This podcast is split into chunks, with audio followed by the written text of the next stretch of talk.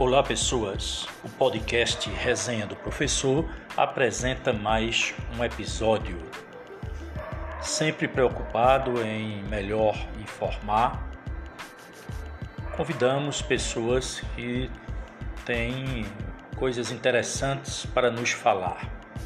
Hoje, o convidado é o pedrense lá do Poço das Ovelhas, o Dr. João Batista de Moura pessoa bastante conhecida na cidade, no município e na região. Ouviremos o que o Dr. João Batista nos tem a dizer no episódio de hoje. Com a palavra, o nosso entrevistado.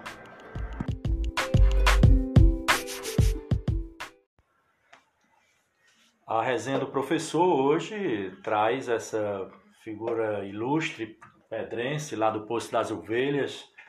Né? Então é uma honra, doutor João Batista, conversar com, com o senhor né, no, nosso, no nosso programa. Então, seja bem-vindo ao podcast Resenha do Professor. Muito obrigado, meu amigo César e professor César, e você sabe que nós temos uma ligação já bem antiga, desde seu pai, seu Pedro. Me lembro muito, a gente se encontrava. Ele vinha aqui em casa, é, e às vezes eu estava. É, ele estava, sentava no quarto comigo, com o Denise, a gente conversando, ele sentava na cama com a gente. Então há uma ligação muito grande desde seu pai é, e com seus irmãos, com o Júnior, que não está mais entre nós, com o João, e você que é, que é do, dos três que se destacou nessa área da, da, da educação, né? tem, sido, tem sido sempre procurado para as grandes escolas, é, que com seu trabalho muito qualificado, chama a atenção dos governos da, da, e você tem sempre estado sendo à frente, à frente de uma escola grande, tocando com muita competência. Eu conheci seu trabalho lá em Venturosa e lá em Arco Verde, não é novidade para ninguém. Então, para mim, é que é uma honra, é que é um privilégio ter recebido esse convite seu para a gente ter essa conversa. Pois é, João. João, se é assim que eu não tenho como chamar diferente, não, João. Não, não tem como chamar doutor é, João, porque de não, fato, né? Há uma, disso, a, o entrevistado, para quem está nos escutando, o entrevistado, além de entrevistado, realmente, como ele, ele, ele fala, eu constato isso, é um amigo, né? um, um amigo da família, e de fato, para mim, tem um significado muito grande estar tá conversando com João Batista hoje, né? nesse nosso, nosso podcast Resenha do Professor. Então, João, me fale, ou nos fale, na verdade, né, um pouco da sua, da sua história, lá das suas origens, lá do Poço das Ovelhas, onde tudo começou, dos seus estudos, até os dias atuais, como é que foi essa, essa trajetória, como é que está sendo, na verdade, que nós estamos ainda pisando firme né, e vamos continuar. Como é que foi essa trajetória lá da infância até os dias atuais, João? Amigo César, é, essas coisas que a coisa que acontece. Nós nascemos como você do meio do no meio rural. Papai tinha algumas cabeças de vaca, um pedaço de terra e 11 filhos para criar. E viveu, e eu digo sempre, quando eu falo de papai, eu tenho um, é, muito orgulho de ter sido filho dele. O homem viveu honestamente, enfrentou as, as adversidades da vida, em meio àquela, às dificuldades que eram muito peculiar a todos nós, teu pai também teve essa. Eh, nós viemos da mesma, mesma origem, do meio rural, criando vacas, enfim, aquela velha história, aquele sofrimento. Até, Secas. Seca, um chove um ano, três não, quatro não. E aquele sofrimento muito grande. E papai, é, além de tirar leite, fazia queijo, tinha faca de queijo, enfim. E aí, durante esse período de dez anos, ele comprou muita água. Os caras vendiam água a ele. É, o rio passava bem pertinho, ele ia buscar água leite com 2, 3 quilômetros, que ela tinha muita água no leite, isso trouxe muito sofrimento para ele. Mas aí ele criou os filhos voltados para a educação. Nós viemos, depois da Cajazeira, nós sempre viemos para o Poço, porque a gente vinha para o vezes estudar. Andava dois quilômetros a pé com aquele caderno que nacional atrás e o lápis grafite. E, e nós caminhávamos todos os dias, durante alguns anos. Depois Viemos para essa vida para cá mais fácil, estar perto da escola. Dona Nana, que era, era casada com meu avô, foi lá, me lembro disso. ela, ela chama, dizendo, Antônio, leva o menino, vai morar no posto para levar o menino para estudar, para ficar lá. E aí nós fomos, nos mudamos para lá em 67 para o Salo Verde. E aí a gente estudava lá, mas voltava para a Cagazeira todo dia.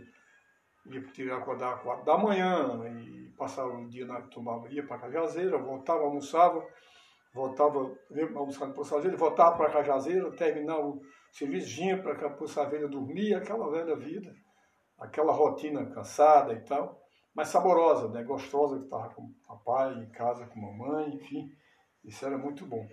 E daí nós saímos do Poço Azeiro, fui para Arco Verde, é, para o 11 de setembro, é, fomos estudar lá por causa da igreja, do Evangelho. Nós fomos para lá, o pastor Guerra, que foi quem nos deu a mão, quem nos ajudou de forma substancial.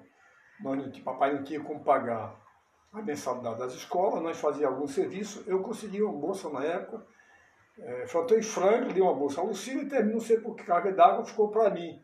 No, Lucília não pôde, uma coisa assim. Mas eu, Ruth, Lucila, Selene, é, Neemias, Miriam, Inaldo, todos estudando no, colégio. Quantos, quantos filhos? 11 filhos. Dos 11, seis estudaram, sete estudaram no 11 de setembro.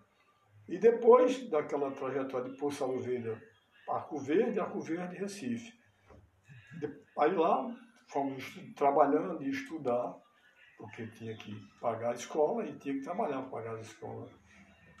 Depois voltei para cá, terminei o curso lá no Recife, um período assim muito, muito fértil, muito bom. Curso de Direito, você é, fala. Era, na, era em que... Na Universidade Católica. A Católica. E sim. lá no Recife eu fiz um, grandes amizades. Foi lá que eu conheci Júlio Oliveira, Bandeira, André de Paula e através dele Marco Maciel. É, e aí fizemos lá, grandes amigos da minha vida, eu fiz lá em Recife. Então, a vida é, é assim, Saí daqui, Poço Azevedo da Coveira, da de Recife, depois voltei para cá. Quando terminei a escola, o curso, eu sonhava no júri. Eu vim para cá não por causa da política, não. Eu vim para cá por causa do júri. Porque eu, eu, eu, eu fiz direito por causa do júri. Se você tirar o júri. A área criminal. É, se você tirar o júri, eu não teria feito direito. É, é, sempre foi um sonho. Até o papai contava as histórias de júris naquela época. E, e eu era fascinado pelo júri. É, e de fato isso, é, eu, no momento eu estou com 65 anos, daqui a pouco o tempo vai passar, não vou prestar mais para nada, quando eu ficar velho ninguém presta mais para nada. Mas o júri é de fato aquilo que me fascina. E eu vim para cá por conta disso. Porque eu digo no Recife, até lá Júlio Oliveira, que tinha uma amizade muito grande já naquela época, até para vi um, um advogado famoso lá, que ainda queria me levar para lá, mas eu terminei digo, eu vou voltar para o interior. Célio, Célio Adelino, uma criminalista. Ah, eu terminei vir para cá e aqui me meti na política. Acho que foi a parte ruim, porque a política é, uma, é muito difícil. Né? Mas e o júri? Continuou, aí se, se realizou no júri? Não, o júri, ah, sem dúvida, o júri é, hum. é algo que, que se você faz o que você gosta, é como você ser professor. Teve algum assim marcante, João? Teve, Porque sempre teve, tinha. Muito ah. interessante. Uhum. Teve grandes embates. Aqui a gente passou por grandes, grandes promotores, bons promotores aqui, bons de júri, inclusive. E aí é, foi muito, muito bom, tem sido muito bom. Agora. Aí na história de João aparece a política. Aí eu terminei entrando na política, que era, inclusive, um sonho de papai também. Papai queria ser Mas vereador. seu pai foi político? Foi candidato a vereador em 68, quando a primeira suplência. Sozinho naquela época, foi um herói, papai. E aí eu senti que ele tinha, ele tinha, é, ele queria, tinha vontade que eu fosse vereador. Chegou a linha Pídio, ele perguntou, Pídio, você é candidato a vereador? Se você for, ele vota em você. Se você não for, João Batista é candidato. E eu estava na escola ainda, lá no Recife. E a Pídio votou em mim depois, ele com a família toda voltou sempre em mim por causa dessa amizade com o papai e a minha amizade com o Epi também. E aí eu terminei ficando jogando vereador esses três, esses três mandatos, e depois a candidatura de prefeito, que perdi a eleição em 2004, não sei se foi uma vitória ou uma derrota, né? porque às vezes uma vitória é uma derrota, a derrota é a vitória. As condições, né? aquela, aquela candidatura tinha umas condições assim muito muito difícil, não? É, eu diria o seguinte, é, é, aquilo foi dado a oportunidade, a pedra, da pedra escolher separar o joio do trigo. O candidato da mudança não era o que ganhou a eleição. O candidato da mudança era eu. Agora, o povo entender isso, ao lado de Zeca, o Zeca com oito anos de mandato, é, o povo entender que era a mudança não era fácil, né? Tanto que é, é, teve um, eu tive um caso aqui muito interessante, de um, até um, um colega de trabalho, colega de profissão, que não votava em mim. A mulher brigava para ele votar em mim. E ele dizia, ah, mas ele está do lado de Zeca. Eu, aí eu, a mulher disse, papai, mas é João, não é, tem nada a ver. Enfim. Então foi um, um difícil, porque eu, eu, eu, enfrentei a eleição porque eu acreditava nas ideias. Eu não imaginava a política como eu, do mercado, do mercantilista como hoje, o comércio como é hoje, os gastos como tem hoje. Eu fazia a política no campo das ideias, como eu fui vereador de três mandatos, desse jeito. Então, a política para mim era a oportunidade de servir servir melhor a minha terra. Mas a, a cidade, o povo não foi capaz de discernir quem, o que era a mudança. Para o povo, a mudança foi o candidato que ganhou. Quando de fato não era mudança, mudança era eu, não pela história, pela história de vida, pela minha crença, pela minha luta. É, eu vim do nada, eu vim, nós éramos pobres, como, como criados como pobres, sofrendo, acabei de dizer a você, sem poder pagar a escola, enfim, para Recife sofrer, trabalhar, viver, enfim, todo juntar uma quatro, dez, oito pessoas, alugar um apartamento para trabalhar, para viver, ver como pobre, enfrentar uma dificuldade de vida muito grande. 11 filhos papai tinha para criar, muito difícil a vida. Ô João, isso foi em que ano essa eleição? Só para fazer uma, uma, uma referência. Da, Sim, essa que você 2004. Discutiu. Pronto. E aí, João, eu, eu geralmente digo isso quando tenho a oportunidade, nas conversas, na, na Pedra FM, quando a gente está fazendo análise da eleição. E a partir dessa data, né, a Pedra, até os dias de hoje, vive uma dicotomia. Quando não é Braz, é Vaz. Né? Poderia ter sido, naquela época, nenhum Vaz, nenhum Braz, poderia ter sido um Moura. Mas, a partir daí, e nós estamos nesse, nesse, né? nessa, nessa disputa de sobrenomes. Família, é. né? Então, e, já, e olha aí, 2004, não é isso? 2004. Nós estamos em 2021, é. né? e isso vem né, se se perpetuando essa disputa. Eu sei que a democracia, a eleição são candidatos, mas de fato é, é uma dicotomia muito grande entre Braz e Vaz, né? e continua essa dicotomia. Pois bem, João, então é, é uma constatação, não é verdade? É, quase, é, quase que quebra essa dicotomia e é, eu, eu tive sido a oportunidade de, de, de, de ter dado, a meu ver, um salto, um grande salto. Faço a modéstia, sem nenhuma modéstia mas veja, é, é, a minha história foi. É, é você veja, você vai para aqui. O telefone convencional daqui foi o que tirei da gaveta.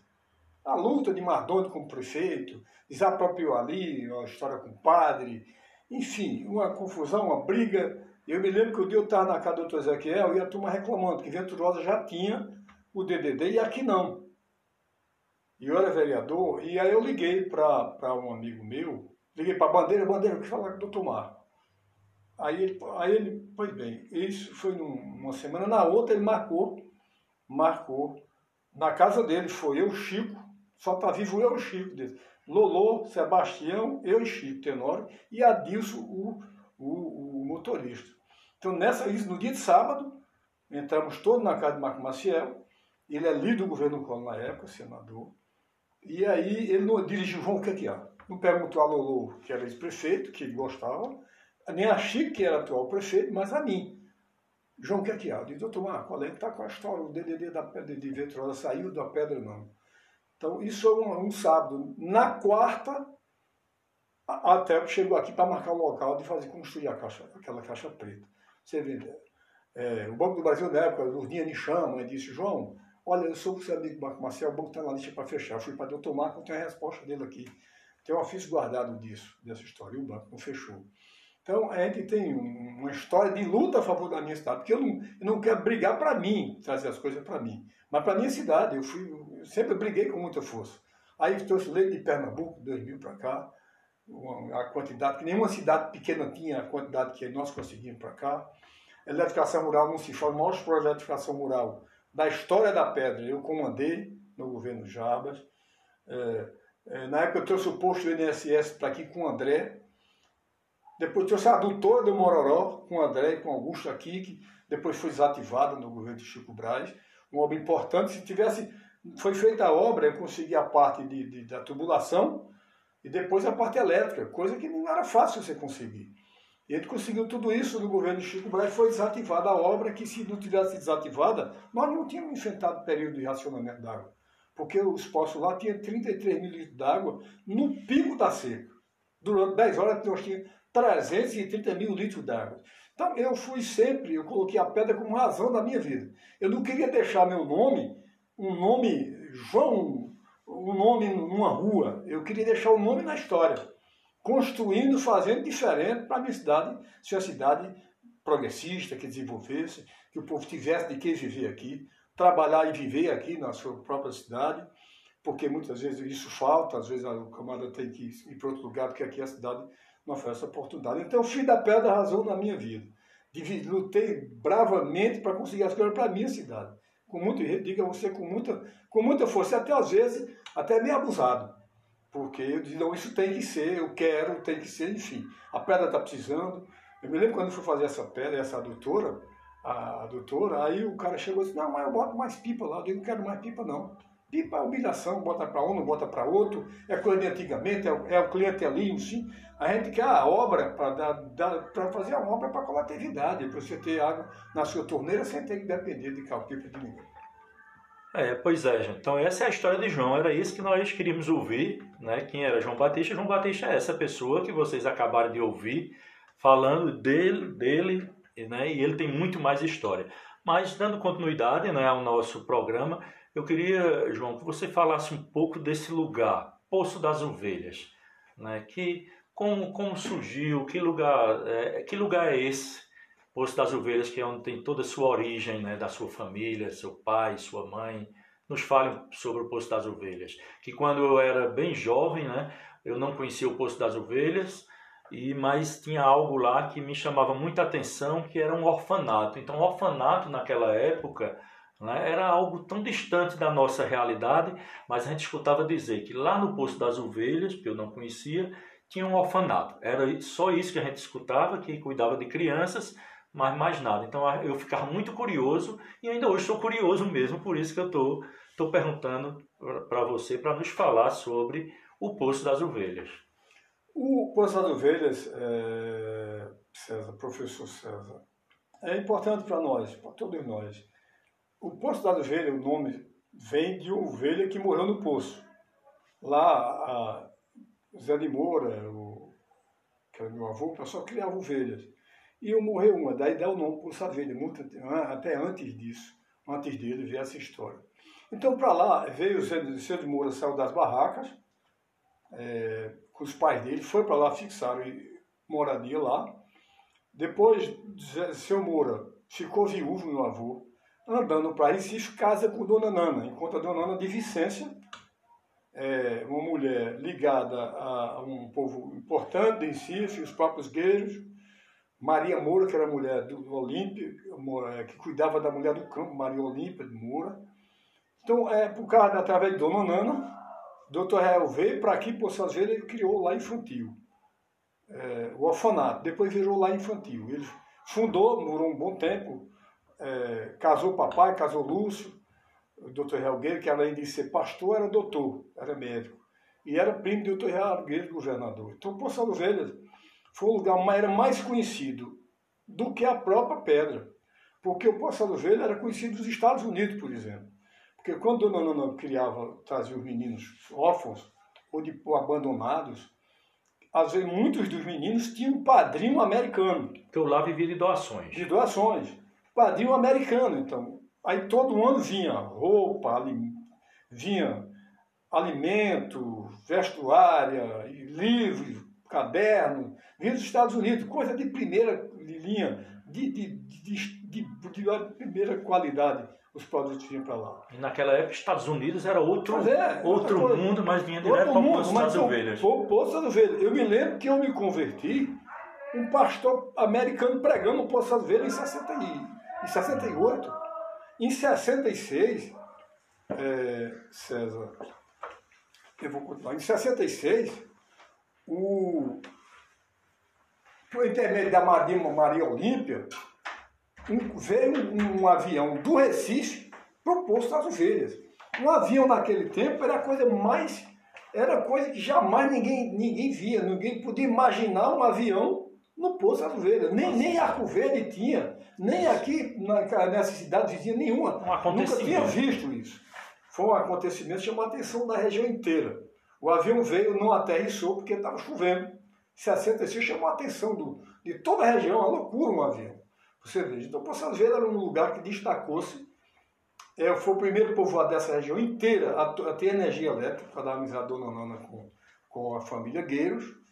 Depois doutor Real volta para Recife, vira lá infantil Leonor Barro, sobre a batuta, sob o comando de Dona Nana, Leonor, que é o nome da mãe dela, era o nome de Dona Nana, que aí abrigava, trazia essas crianças sem pais e aqui eram educadas, tinha, tinha, é, tinha escola, tinha trabalho, tinha assistência social, assistência material. Então chamou a atenção, nos longos anos, eu, a igreja de Batista de Arco Verde abrigou, é, recepcionou a congregação, era congregação ligada à igreja, todo ano o Poço Avelha recebia a Igreja Batista de Arco-Verde no retiro espiritual, isso era uma festa para a gente, era uma coisa assim, era uma alegria brutal. Você não imagina quando o pessoal saía do retiro na quarta-feira, aí ficava uma tristeza, como se tivesse partido alguém da gente para um lugar para não voltar mais. Era uma tristeza grande, era muito bom. Então, o Passado Velho tem a questão do, do Evangelho, que é a semente que foi plantada aqui ainda hoje dá frutos, e por esse intermédio a educação entrou na vida das pessoas então, aqui do Poçado Velho você encontra, você tem advogado, tem juiz, tem procurador, tem dentista, enfim. Pessoas se destacaram por o mundo afora, entendeu? Ô João, então naquele, naquele, junto àqueles prédios, né, que era lar, a igreja foi se formando a, a, rua, a geografia do lugar, porque a geografia lá é bem interessante. Era como que as casas eram um pouco separadas, não eram aquele formato tradicional de uma é, rua, não, não é isso? Era, porque no início tinha a casa de, de meu avô, que era separada e que hoje não existe mais, porque era casa de herdeiro, caiu, ninguém pensou, nem tinha condições nem, nem de, de, de, não deixar cair, que foi um erro, um equívoco brutal ter deixado aquela casa cair.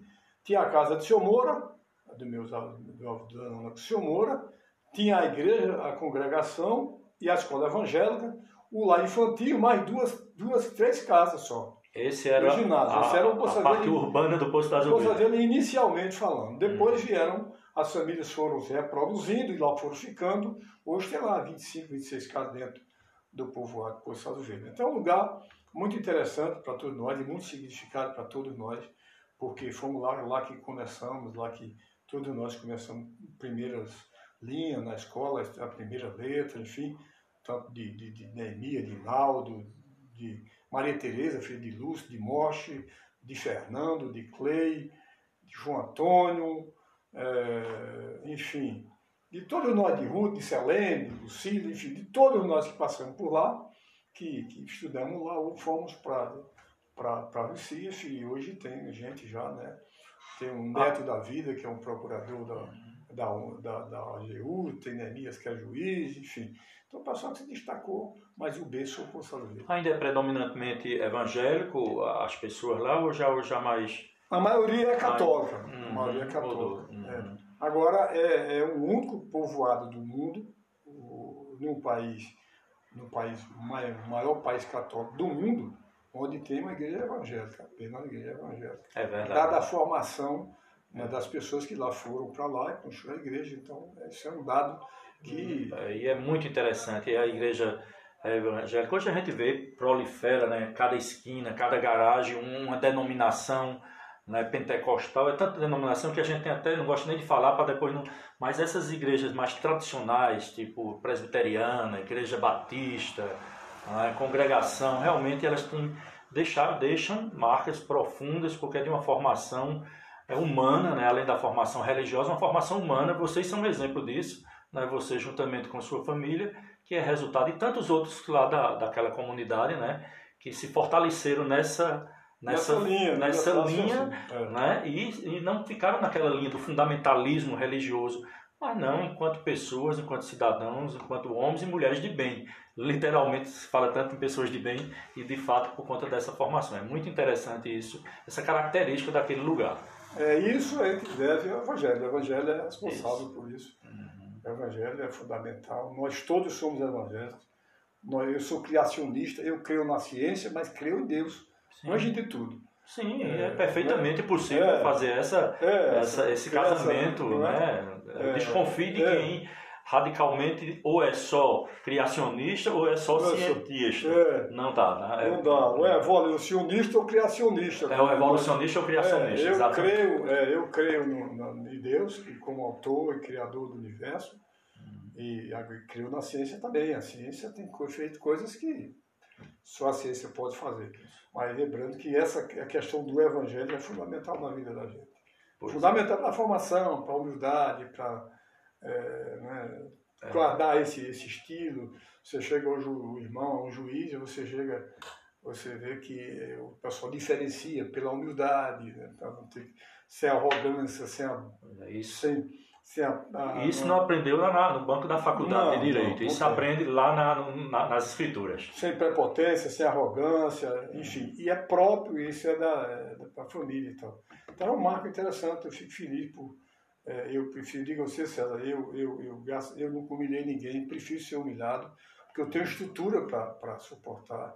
É, se feliz foi alguém algum, alguma vez involuntariamente, jamais voluntariamente humilhar ninguém isso é o Evangelho que nos fez. Foi Jesus Cristo que nos ensinou isso. A servir, né? Pois é, João. Então, saindo um pouco dessa, né? Porque nós estamos né, uma conversa muito boa. Ô, João, como é que você está vendo? Você, você é, um político, é político, nós somos políticos, seres políticos, né? Naturalmente. Como é que você está vendo esse quadro político nacional, né? nos dias de hoje. Assim, é tanto extremismo, seja de um lado, seja de outro. Né? 2022 está chegando aí. Como é que João está tá vendo essa movimentação da política nacional?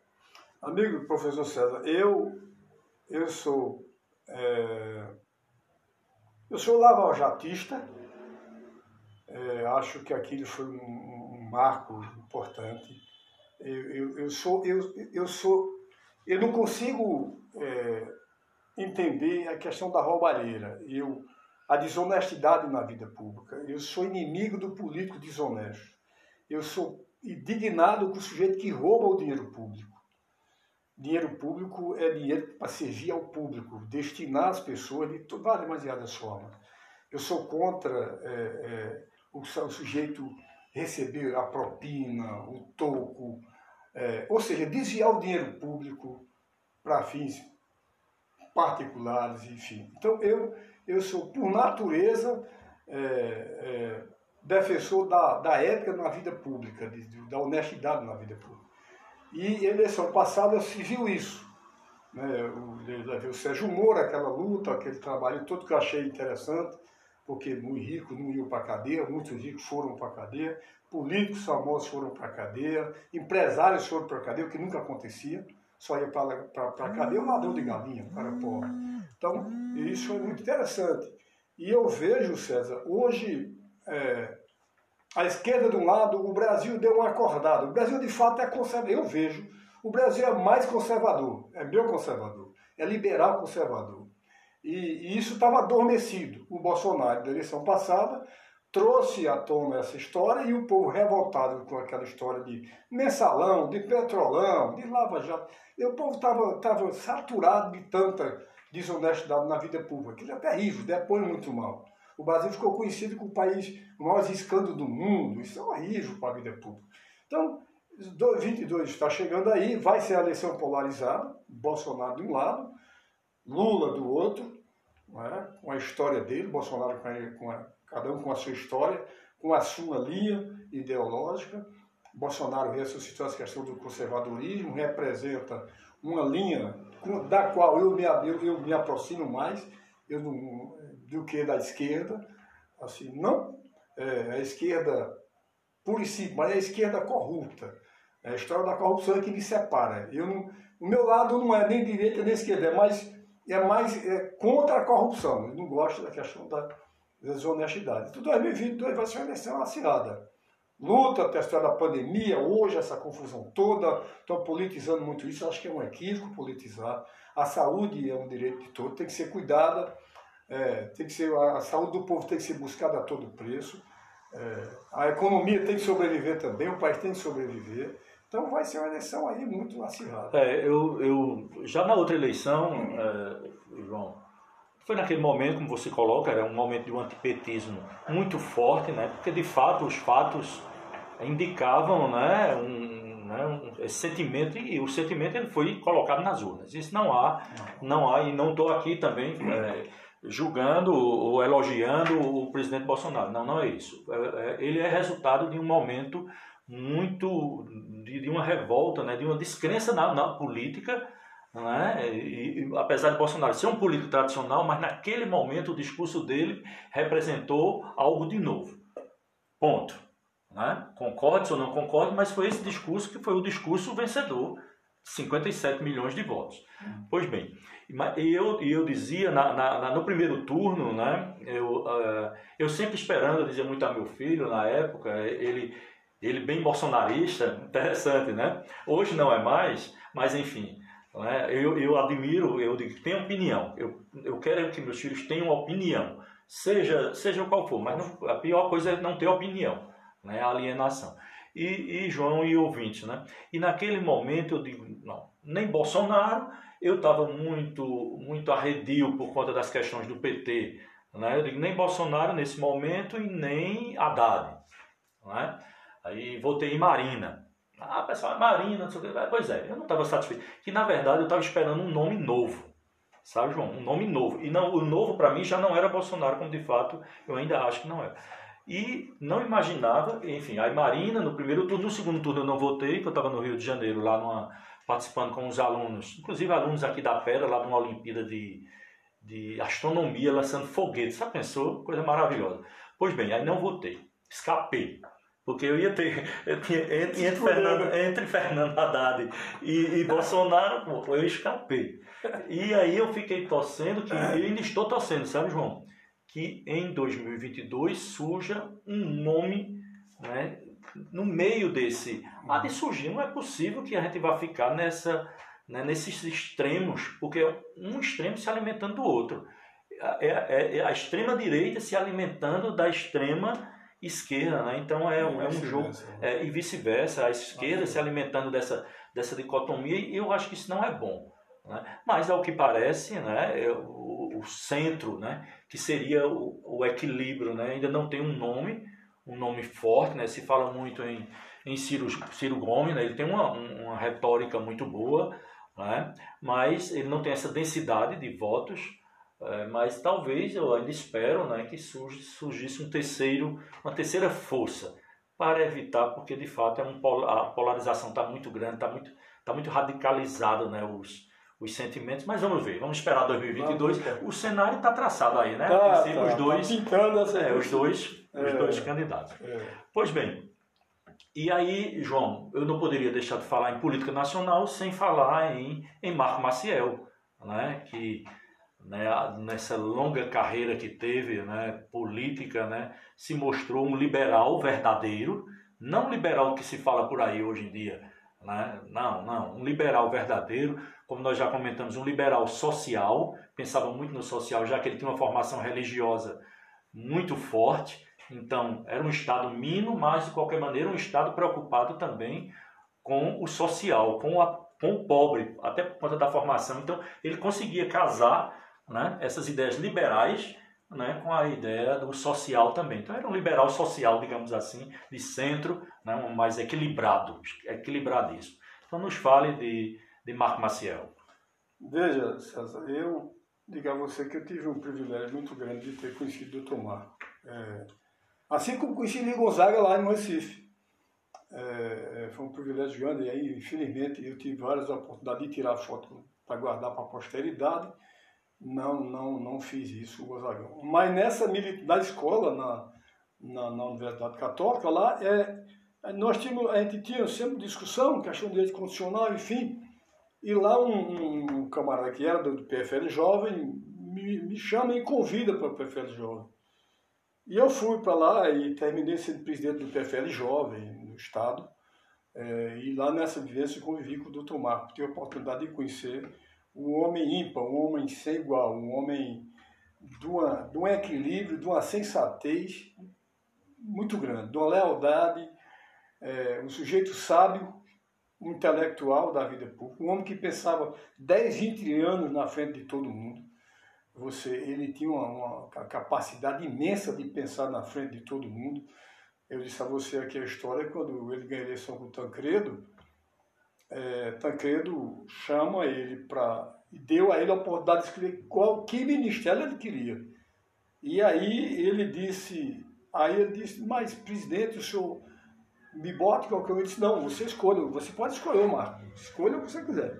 Aí ele disse, quando disse, ele disse que quando disse que era educação, Tancredo espantou-se.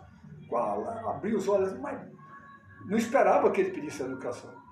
Mas aí ele ficou, foi para a educação, porque tinha, ele queria de, de se reaproximar, queria transformar a educação numa coisa importante na vida das pessoas, como ele sempre acreditou. O Dr. Marco acreditava na educação, acreditava na, na, na, na, política, de forma como ele fez a política, de forma como um sacerdócio. Dr. Marco era impressionante, era de uma capacidade, era um sujeito muito raro, uma vida ética intocável. Veja que procuraram, na, na época, vasculhar a vida dele de, de, todas as formas. Quando ele foi candidato, Roberto foi candidato em 92, é, em 82 é governador, que ele criou o voto vinculado, mas aquela ideia foi ideia uhum. dele. É, é, então, é, eu vi na Veja, o, o bilhete na Veja, uma manchete, diz que nem Jesus Cristo salva Roberto Magalhães da derrota. Aí depois a Veja disse, não baixou Jesus Cristo não, passou Marco Marcelo ele criou aquele voto vinculado para amarrar o voto do interior. É verdade. É um cara que pensava muito na frente, um político de uma habilidade impressionante, de, uma, de uma memória impecável. Uma, ele lembrava o nome do prefeito, do vereador, do país inteiro, dos senadores, deputados, ele conhecia tudo pelo nome, de uma educação fantástica, um elemento. Olha, foi um privilégio muito grande ter conhecido o Dr. Mar, muito grande. E Pernambuco agora recentemente perdeu aquela figura que vai fazer muita falta. Ele vê que ele era um democrata em essência. Foi presidente da UE, da União dos Estudantes de Pernambuco, deputado estadual, federal, governador, senador, ministro, enfim. Você não tem ninguém para dizer ele tratou mal alguém, ele, ele enfim, era um sujeito, era, uma figura muito rara. Um político como Marco Marcelo e não era, nasce mais outro de Pernambuco. E era um homem de obras na época do governador, basta ver. É, SUAP, é, o início, Porto o centro, Suap, de, o centro de convenções, que eram todas as obras eram. Então muita muita coisa mesmo, né? SUAP na época a oposição acusava ele de ser gostar de fala de obra faraônica e batia em cima dele. Só que ele tem uma visão muito grande, veja que é SUAP para Pernambuco. Pois é. Ninguém entendia onde ele queria chegar. Ele sabia o que, o que ele queria. Então, fez as grandes obras, fez, jogou, trouxe o povo para participar, tanto o governo dele era, era trabalho com participação, ele, ele convocava a, a, sociedade civil a participar do governo, era um sujeito que, que, que, que de uma habilidade fantástica, era um sujeito, capacidade de Dr. Marco era, não existe em todo ser humano, não. Trabalhava três expedientes por dia tinha três, três, três equipes para trabalhar com ele. Chegar, ele estava, quando ele era da Casa Civil, tá, uma hora da manhã ele estava atendendo prefeito, deputado, enfim. Então era uma figura rara demais, uma figura ímpar. É, eu estava eu tava lendo, acho que ontem, hoje, é, alguma coisa de, de Magno Martins, né? apesar de discordar de quase tudo que ele fala, mas ele falou uma coisa interessante, é que Pernambuco está tá com uma, uma Está faltando grandes líderes, né? O último líder é, é, que nós tivemos aqui, concordando ou não concordando, foi Eduardo Campos. De Eduardo Campos para cá, cá não, não teve outro.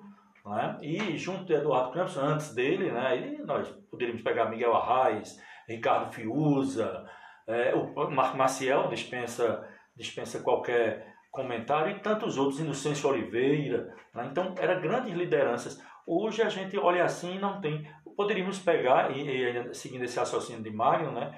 o Fernando Bezerra Coelho, hoje é o líder do governo, mas eles têm, o pessoal dos Coelhos tem uma dificuldade muito grande de ver Pernambuco como um todo. Eles só né, visam o Vale do São Francisco, a região de Petrolina. Então, de fato, poderia ser um grande, um, um grande líder, até porque exerce um cargo importante no governo, mas de fato Pernambuco está precisando de, de novos líderes e que eu não, assim, eu não vejo, eu, eu sou obrigado a concordar com o Magno nessa, nesse ponto e já entro nessa, nessa, nessa história. 2022 também em Pernambuco, né? o que é que nós podemos esperar, João? Porque... É, aí tem. É, é, eu, eu, eu, eu, confesso que eu torço muito que a oposição ganhe essa eleição em Pernambuco.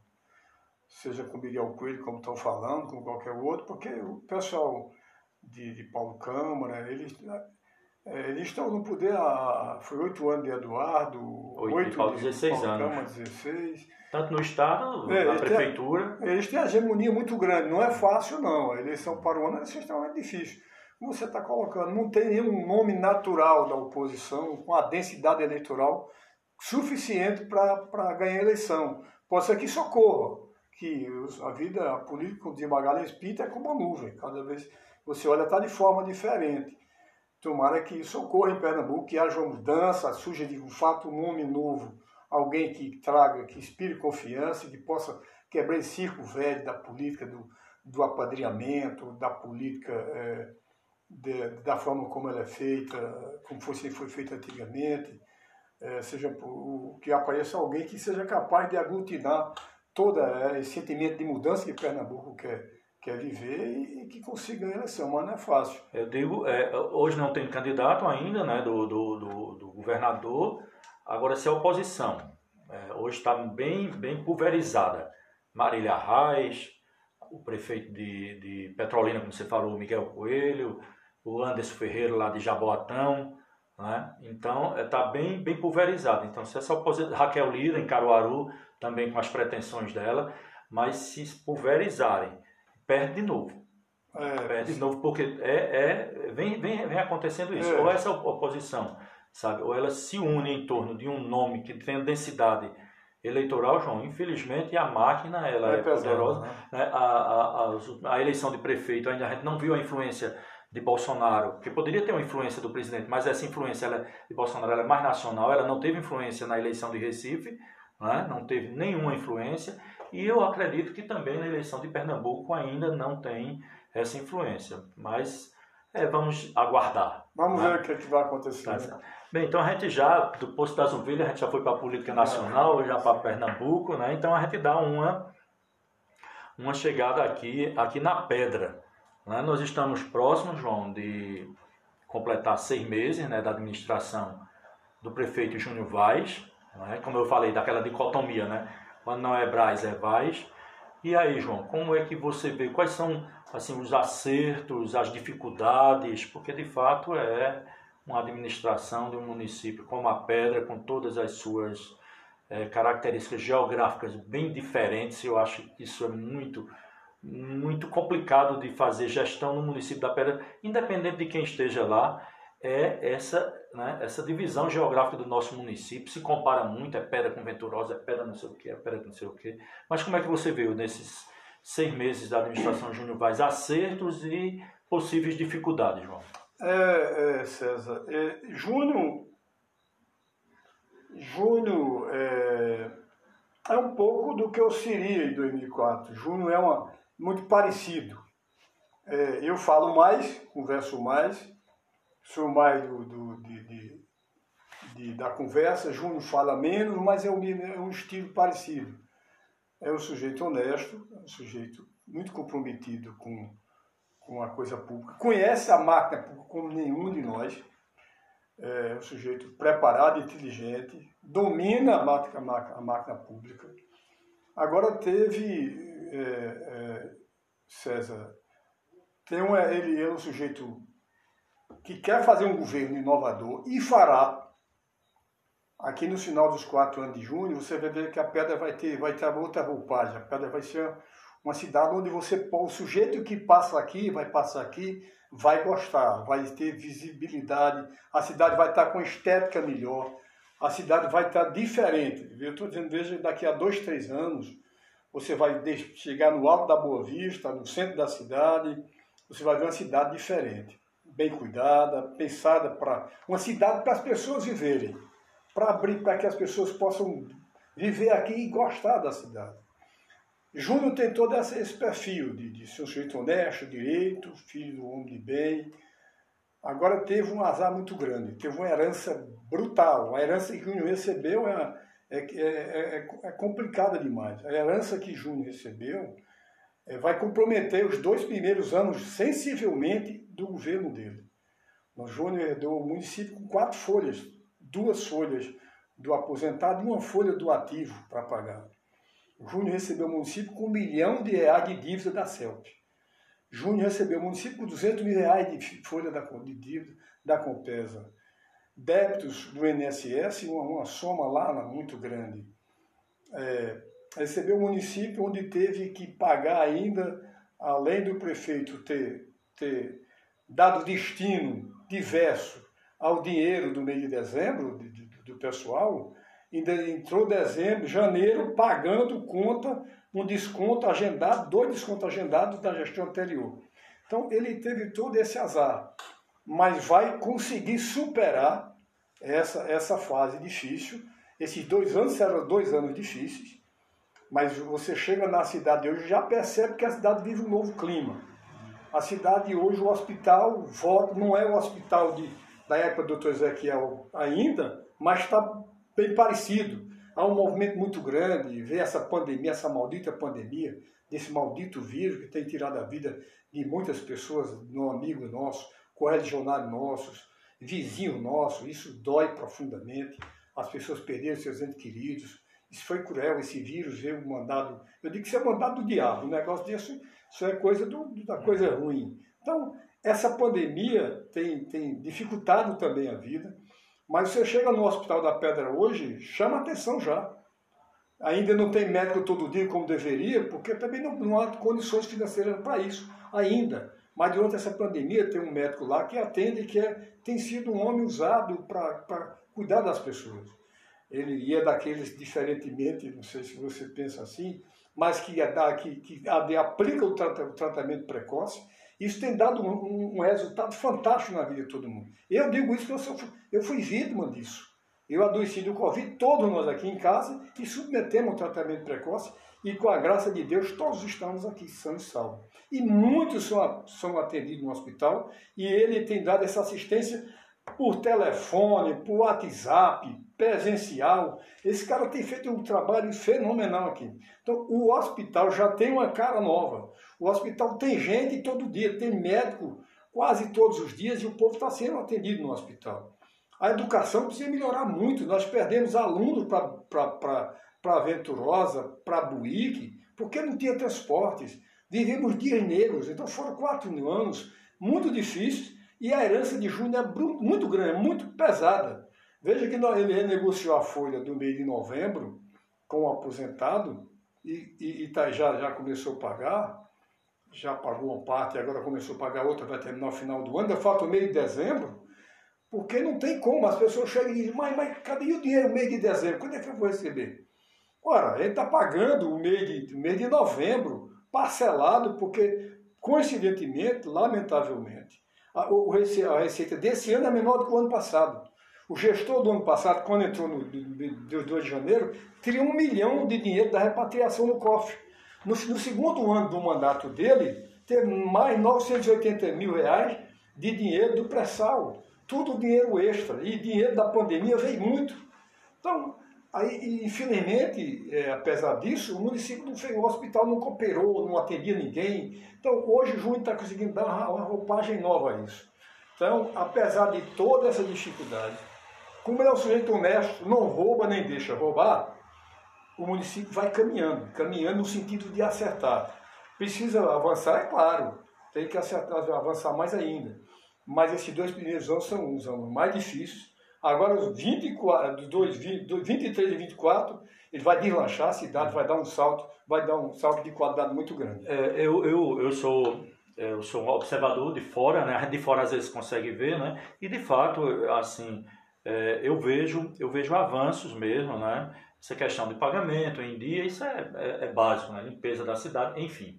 Agora, eu acho um desafio para a administração, João, é, porque a população ela começa a ficar esperando, sabe? Eu acho que o desafio é, isso você fala, né? É uma herança maldita, é. Mas eu acho que o desafio é você não é, não ficar repetindo, sabe? Eu acho que toda hora, porque a população termina querendo, mas a gente elegeu você para para isso, elegeu você para mudar, para mudar as coisas, sabe? Então eu acho que o discurso, qualquer discurso, ele precisa, o desafio é, é fazer a dosagem de não sempre procurar justificar por conta da herança, da herança maldita. Eu acho que esse é o desafio da administração. Vejo avanços, mas quando você tenta justificar alguma dificuldade por conta da herança, às vezes a população pode entender que está demorando. A gente sabe que a população às vezes quer que as coisas aconteçam rapidamente, né? Então, eu acho que esse desafio, eu acho que é bom, claro, você está lembrando aí, né? Tem avanço, tem sim, mas eu acho que na questão de, desse discurso, ele pode ser que ele não corre o risco não, João, de cansar a população, sempre está dizendo que não, veja, é evidente que. Você está entendendo assim o que eu não, dizer? Perfeito, não é, isso não é uma observação negativa. É e ele, ele, nem coloca isso. João eu acho muito isso. correto, inclusive. Ele nem, ele, nem, ele nem coloca isso. Agora, é, tudo são consequências, nada acontece por acaso. Veja, no final da gestão de, de, de do, prefeito anterior, ele aposentou 60 pessoas, professores, que não eram para ter aposentado desde o começo do governo dele. Então, para quê? Para comprometer o repasse do, do, do, do, aporte do IPREP. Hoje o município tem que, no final, durante daqui até dezembro, ele tem que pegar 300 mil reais de aporte e botar no fundo de previdência para pagar o, os servidores, senão não tem como pagar. Essa questão da previdência dos municípios é, é, é uma Muito coisa sério, então. Seríssimo. Né? É, é, aí, não vejo solução, não, né, irmão? É, não, não tem. tem. O IPREP é um problema, é um calo é, para todos. O IPREP e todos os itens que tem por aí. Isso é um problema crucial. Eu me lembro quando. E não adianta aqui. aumentar a contribuição, aumenta a contribuição, mas em compensação a despesa. Não é só, porque acontece, César, que isso tem. São, ele é um erro, o fundo é deficitário, mas houve equívoco no passado. Houve erros que contribuíram para isso. Você veja, aqui teve um secretário de saúde que pegou um milhão de reais da contribuição, não repassou para o fundo e renegociou, deixou a dívida. Então isso tudo vai se somando. Então vai se somando. Então você pega um município, quando você tem que tirar 300 mil todo mês para botar um aporte no fundo, o que é que não faria com 300 mil reais? Então, eu digo a vocês o seguinte, a semana o promotor fez um TAC para pagar para pagar o mês de novembro, está sendo pago. Quem ganha o salário mínimo já recebeu, de duas parcelas. Quem ganha mais de um salário mínimo, que são os professores, base na sua grande maioria, estão recebendo a partir de maio, primeira parcela, foi dividido em oito parcelas. O promotor chegou na semana passada e já queria negociar dezembro, para o ano que vem. Aí que é que o Júnior disse, olha, é, é, eu não tenho como, eu não posso ser irresponsável.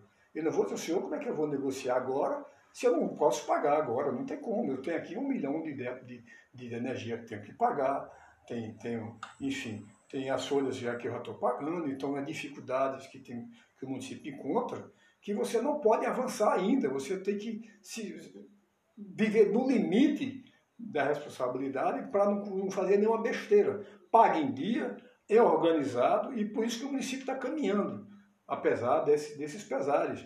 E nós, aqui, no, essa história que passou, quem errou não fomos nós, entendesse? Então daqui para frente o tom é acertar, é fazer mais, fazer melhor. E quem passou, passou.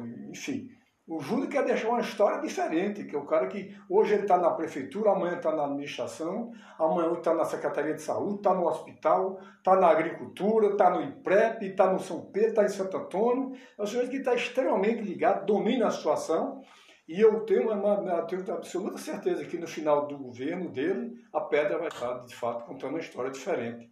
Sem, e, ele quer, ele quer deixar o governo, um, fazer um governo que todos nós temos direito de se orgulhar. Porque se fizer um governo bom, é bom para todo mundo.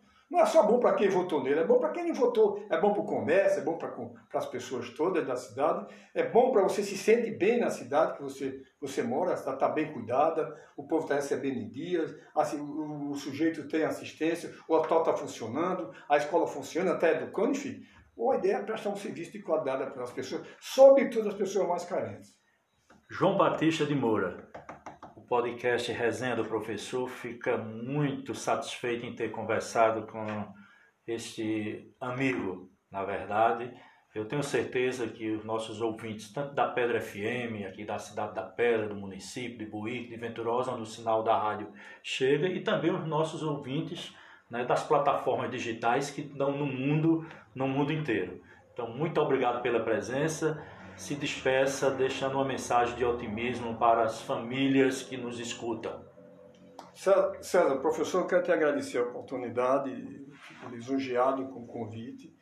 Eu não sou das pessoas que, que, que, merecem destaque nenhum, sou das pessoas mais humildes aqui da cidade. Agora, por isso eu digo que fico lisonjeado, feliz com o teu convite.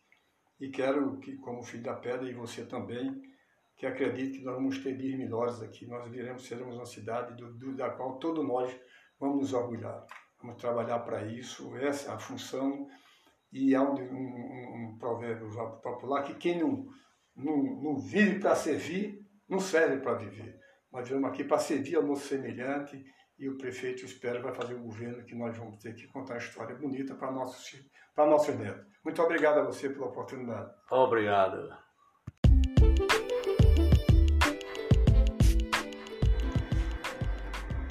O podcast Resenha do Professor encerra mais um episódio. Ouvimos a fala do Dr. João Batista. Importante salientar a todos que nos escutam